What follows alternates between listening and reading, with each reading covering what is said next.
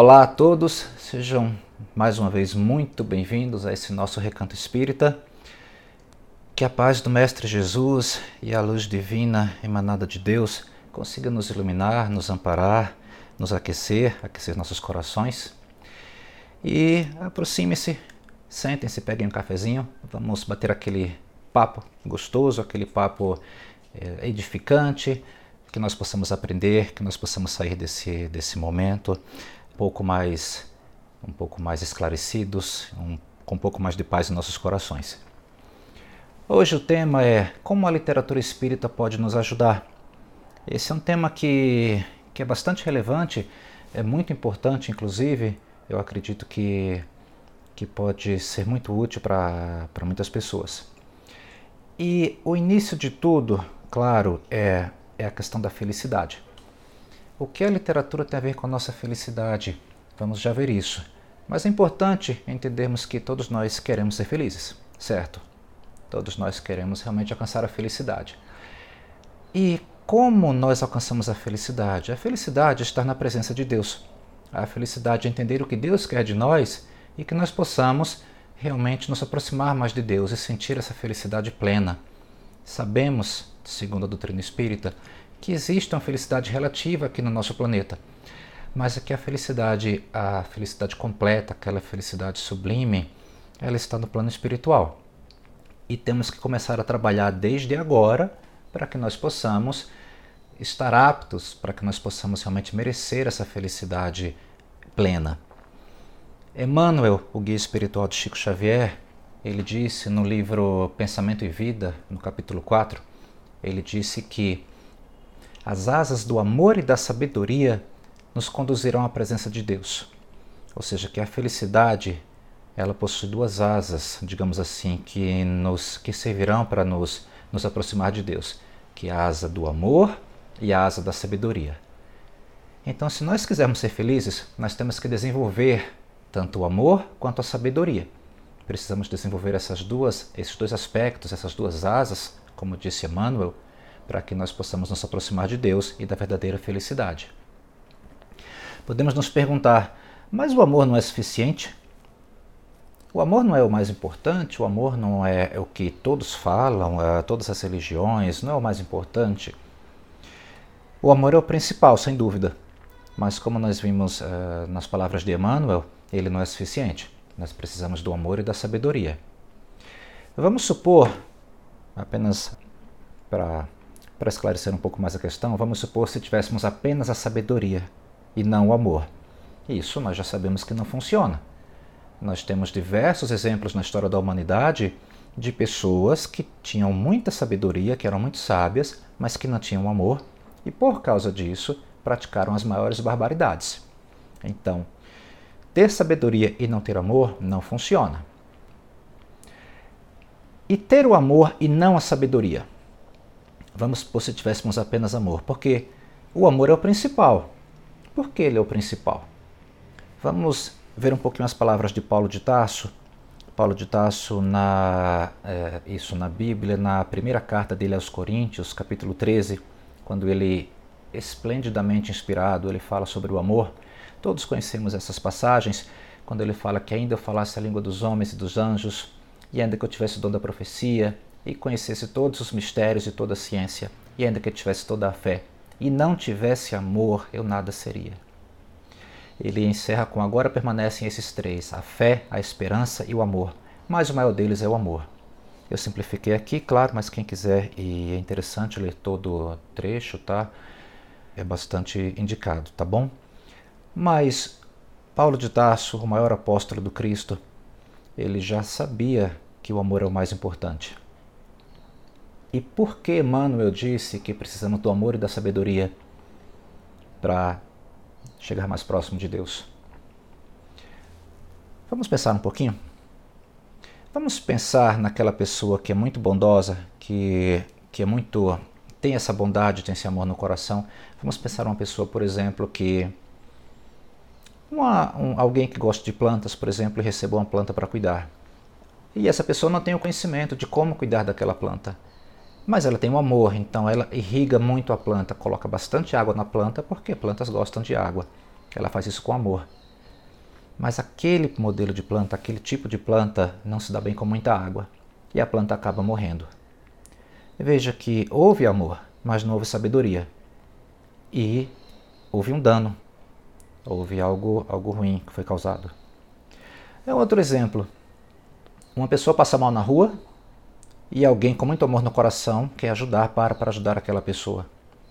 Só que a pessoa não é médica, ela não tem conhecimentos uh, médicos. Então, mesmo com todo o amor, ela não é tão eficiente assim na hora da ajuda, ela não tem a sabedoria necessária para ajudar da forma mais eficiente, mesmo ela tendo amor no coração. Percebamos que o principal é o amor. Sem o amor não existe nem a tentativa de ajudar. Mas a falta da sabedoria faz com que esse amor ele não seja muito eficaz na hora da ajuda. Por isso que é importante nós termos o amor e a sabedoria. O amor sem a sabedoria, em alguns casos, como esses que estamos vendo, pode fazer com que um dano seja causado. Mesmo com amor, pode ser que é, se prejudique aquele a quem estejamos ajudando.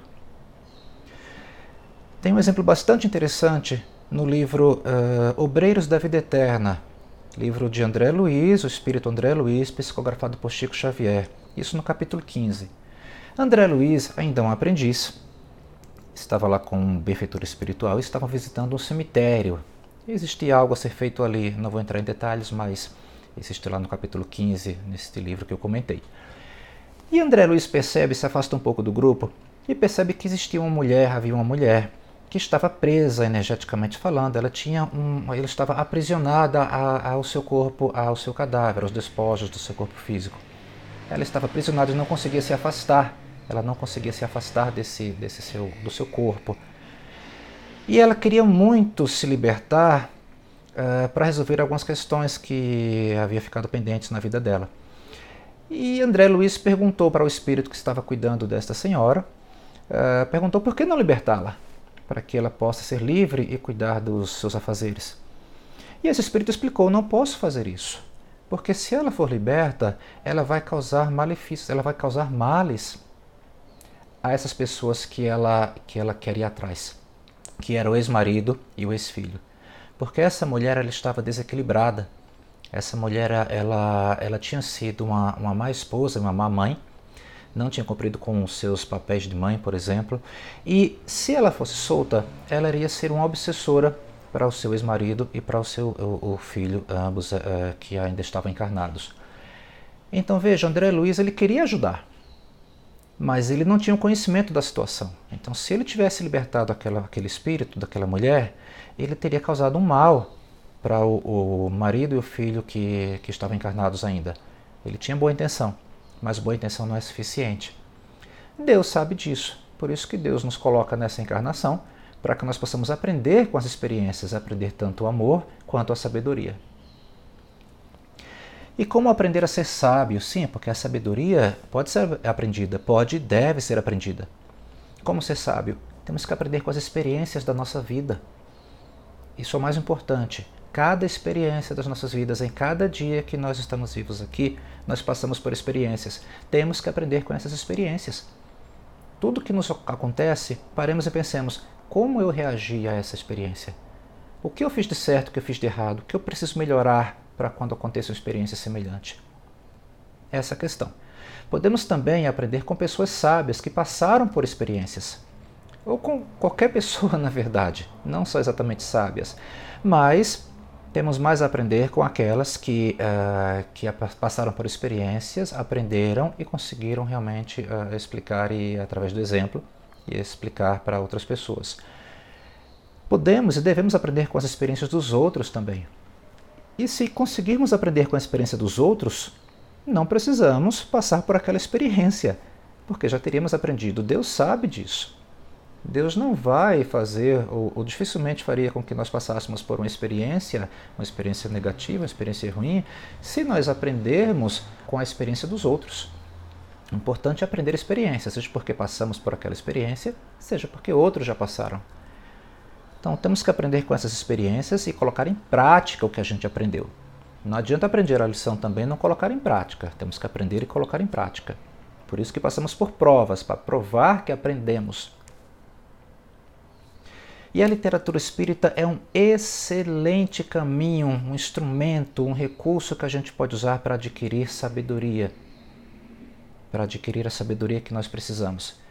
Porque basicamente a literatura em geral e a espírita em particular, que é o foco desse nosso episódio, a literatura espírita possui a experiência de outros e grandes lições de experiência que nós podemos aprender. Então, a literatura espírita é muito interessante nesse aspecto. Quais outros benefícios da leitura espírita?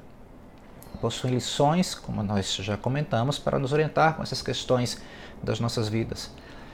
Com a literatura espírita e todo o aprendizado que nós obtemos dessa literatura, nós vamos perceber que passaremos por experiências no nosso dia a dia e nós saberemos como lidar com essas experiências de forma mais sábia, de forma mais adequada, para que nós possamos não sofrer tanto com essas experiências negativas. Porque nós teremos as ferramentas, nós teremos a teoria já que nós teremos obtido da literatura. Então, nosso dia a dia vai ficar menos, menos difícil. Nós seremos mais sábios, estaremos mais seguros com nossas atitudes, porque teremos um guia para lidar com essas situações do dia a dia. Um outro aspecto benéfico da literatura espírita é que Vamos lembrar que nós somos espíritos, nós estamos na carne, mas nossa vida, nossa, nossa casa é no plano espiritual. Estamos aqui estagiando na carne, temos obrigações a cumprir aqui, temos que cumprir essas obrigações sim, mas temos que lembrar que somos espíritos. E a literatura espírita nos lembra isso. A literatura espírita lida regularmente nos lembra que nós somos espíritos. E isso nos dá também muita tranquilidade para que a gente possa encarar o dia a dia com outro, uma outra visão uma visão de que nós somos espírito. E isso muda tudo. Porque as dificuldades que nós experimentamos no dia a dia, a gente consegue entender essas dificuldades não como algo tão, tão danoso é, que possa uh, nos influenciar tão, tão intensamente. Porque, sendo espíritos e tendo essa percepção de que nós somos espíritos, nós teremos a percepção de que, olha, essa questão difícil, ela é temporária ela está sendo, ela está ocorrendo para que nós possamos aprender algo, uma aprovação com um propósito, e nós aprenderemos o que é esse propósito. Então ficaria mais fácil passar por essas dificuldades da vida através da inspiração que a literatura espírita nos dá. E se nós não tivermos tempo no nosso dia a dia para nos dedicarmos à leitura espírita? Vamos supor que tudo bem, nós nos convencemos de que a literatura espírita é muito interessante, é, dedicarmos uh, um tempo no nosso dia a dia, mas se o nosso tempo é tão corrido, se nossa vida é tão corrida que não dá tempo para isso? Primeira questão é, temos que tentar ser honestos com nós mesmos e perceber, realmente eu não tenho tempo? Ou eu estou usando boa parte do meu tempo no dia a dia para em atividades que não estão agregando à minha evolução espiritual e a, a, a nesta minha caminhada para rumo à felicidade. Quanto tempo, por exemplo, nós, nós estamos alocando a, a Netflix? Só para ficar em um exemplo conhecido. Quanto tempo nós estamos perdendo em atividades que não estão agregando nada a nós? E que nós poderíamos, por exemplo, trocar esta atividade por meia hora de leitura espírita por dia. Meia hora. Não mais do que isso. Vamos lembrar o que Jesus disse no Evangelho de Mateus, capítulo 13, versículo 12. Jesus falou: Pois a quem tem, mais se lhe dará, e terá em abundância. Mas o que quase não tem, até o que tem lhe será tirado. Parece uma frase bastante rígida, né? bastante cruel até de Jesus. Falar que, como assim? Quem tem, quem tem, mais será dado, e quem não tem, até isso será tirado. Como todas as palavras de Jesus, temos que interpretar as suas parábolas e um dos sentidos dessa parábola é exatamente aquele que se esforça para seguir o caminho, o caminho da evolução. Deus e a espiritualidade vão vão dar mais recursos para essa pessoa continuar no seu caminho evolutivo. E aquele que não se interessa, aquele que não se importa, até o pouco que ele aprendeu, ele vai esquecer. Porque o pouco que ele aprendeu, se ele não se importa em continuar aprendendo, ele vai esquecer. Então veja, se está difícil hoje mudar a vida ou alocar um pouco do tempo para se dedicar à leitura espírita, vamos nos esforçar um pouquinho mais para começar, pelo menos. Quando Deus, a espiritualidade superior, ela ver que nós estamos, eles verem que nós estamos nos esforçando, segundo as palavras de Jesus, eles vão preparar o caminho, vão, vão nos ajudar a continuar neste caminho. Cabe a nós iniciar, iniciar esse caminho. Cabe a nós realmente começar a mudar um pouco nossa vida e iniciar esse caminho.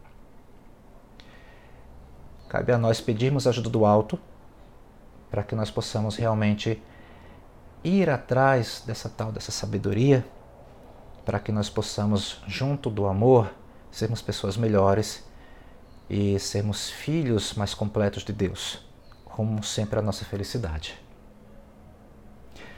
Que Deus nos acompanhe a todos, sigamos todos em paz, com Jesus em nossos corações.